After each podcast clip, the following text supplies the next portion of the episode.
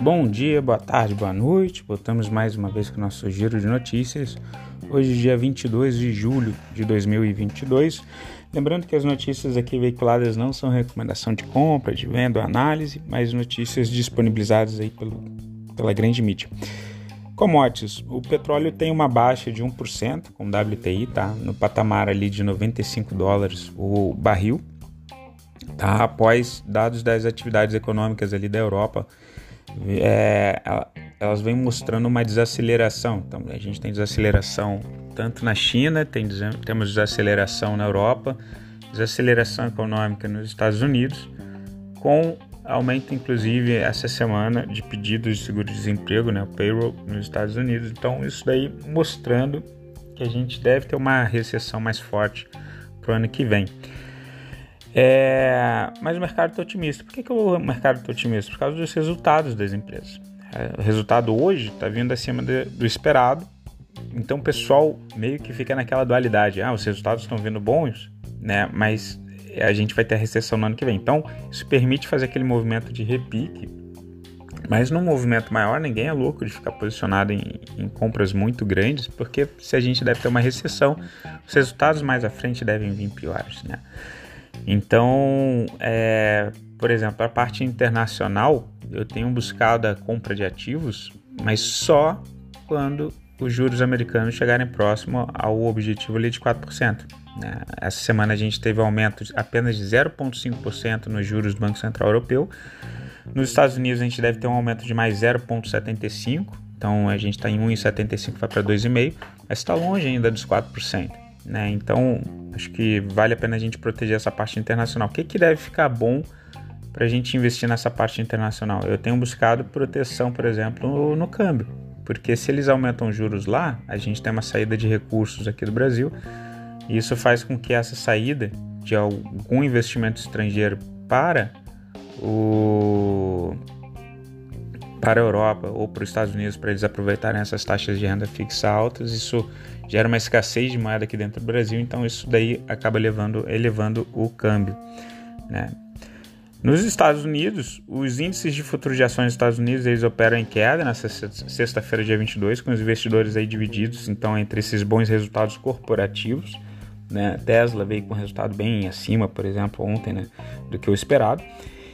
É, o índice de atividade industrial do Fed, do Federal Reserve da, da Filadélfia, recuou 12,3 pontos. Né? Então, bem na, em linha do que a gente acabou de falar, de que as, as atividades econômicas mundo afora estão uh, desacelerando. Né? Então, provavelmente vai ter menos demanda por petróleo, menos demanda por minério.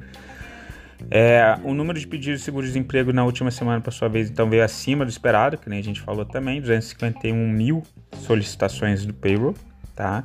Então os investidores estão vivendo essa dualidade. Em relação às criptos, aproveitando esse repique de mercado em função do, de alguns resultados bons das empresas, não no setor macro, mas né, na parte de resultados de empresa, isso faz com que, inclusive, empresas de tecnologia subam e com uma correlação bem forte com as empresas de tecnologia dos Estados Unidos listadas ali nas, na Nasdaq, que a gente tem as criptos, e as criptos ali estão rondando né, Bitcoin 23 mil dólares, o Ethereum 1.6 mil dólares, tá? Na Europa, as bolsas de valores elas operam majoritariamente em alta, tá? apesar de sinais de desaceleração econômica. A zona do euro, o PMI é, composto de julho ficou em 49,4 pontos, sinalizando aí uma retração da atividade econômica por lá. O Reino Unido ela teve um, um ele teve um, um PMI composto de 52,8, tá? acima do mês anterior, Reino Unido aí descolando da Europa e a gente teve esse aumento da taxa de juros do Banco Central Europeu de 0,5. Curioso que na contramão desse aumento do Banco Central Europeu de 0,5%, lembrando que eles ficaram 11 anos sem ter sem ver juros positivos, tá? Eram juros negativos ou zero. O Banco Central Europeu. O Banco Central da Rússia, ela cortou 150 pontos dos juros, tá? Em 8% ao ano, tá? Tá menor do que a Selic do Brasil, né? Que é 13,25, o pessoal falando em 14,25. Então, o rublo, por exemplo, da Rússia já voltou ao patamar melhor do que superou o patamar pré-guerra, inclusive, Porque o que está acontecendo é que a Rússia está vendendo os commodities. Está vendendo por onde? Está vendendo para a China, por exemplo. A produção de petróleo está vendendo para a China. A Europa começou com um discurso de que não vai usar mais as matrizes energéticas da Europa e já voltaram atrás. Né? Até a parte de grãos, o pessoal é, sancionando como é que vão fazer pizza na Itália se o trigo vem da Rússia, né, por exemplo. A questão é que o, nessa semana a Rússia também falou que vai continuar o projeto de expansão territorial deles. E eu estava vendo no Welle o pessoal comentando, é, pelas mudanças climáticas, toda aquela parte central da Rússia, né, ela vai ter uma condição agricultável ainda melhor nos próximos anos. Então eles estão meio que se preparando para virar o, o, celeiro agrícola do mundo todo e aí ter os, os países né, dependentes ali inclusive nessa parte de alimentação. Eles estão muito é, pensando nisso, né? A ampliação territorial deles, pegando a parte agricultável da Ucrânia, sinaliza isso, né? Em princípio, segundo alguns analistas ali. Na Ásia, as bolsas de valores fecharam mistas, tá? Com os investidores ainda preocupados com a desaceleração econômica chinesa. E no Japão, a inflação ao consumidor subiu 2,4% em junho, tá? Ante o ano anterior. No Brasil, a gente tem o cenário doméstico da bolsa fechou em alta na véspera, está acompanhando o tom positivo do exterior.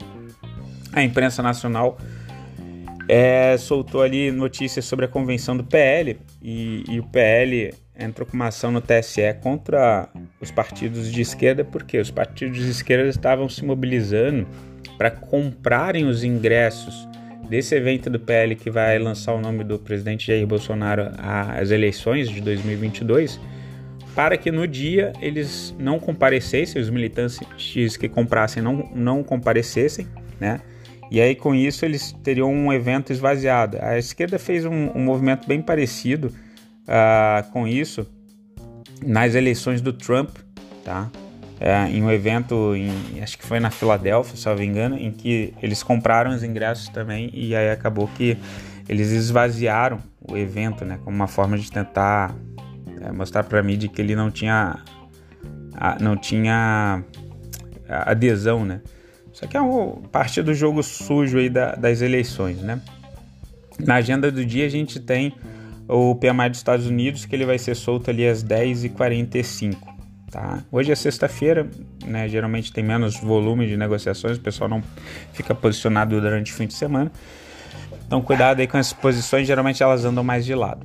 Nas notícias corporativas, a Also 3, Aliança Sonai, ela firma contrato de venda tá, da fatia da Uberlândia Shopping. Uh, a Beef 3, Minerva Foods, informou ter realizado o primeiro embarque de carne bovina para o Canadá, a partir da unidade de Palmeiras de Goiás, Goiás, após a habilitação para exportação do produto in natura de todas as suas unidades ao Brasil, ao, ao, ao país, né, ao Canadá. A IRB ela registrou prejuízo tá, nas operações. Uh, deixa eu voltar aqui. Um prejuízo de 273 milhões em maio, tá? Uh, ah, 273 mil e, uh, milhões em maio, ante o lucro de 7,5 milhões no mês de 2021. Itaú, o YouTube 4, passa a oferecer simulação e a contratação de crédito pessoal através do seu canal oficial de WhatsApp. E a Petrobras, Petro 4, informou que fechou no segundo trimestre do ano com uma produção média de 2,334 milhões de barris diários, tá? uma queda de 6% na comparação com um ano atrás.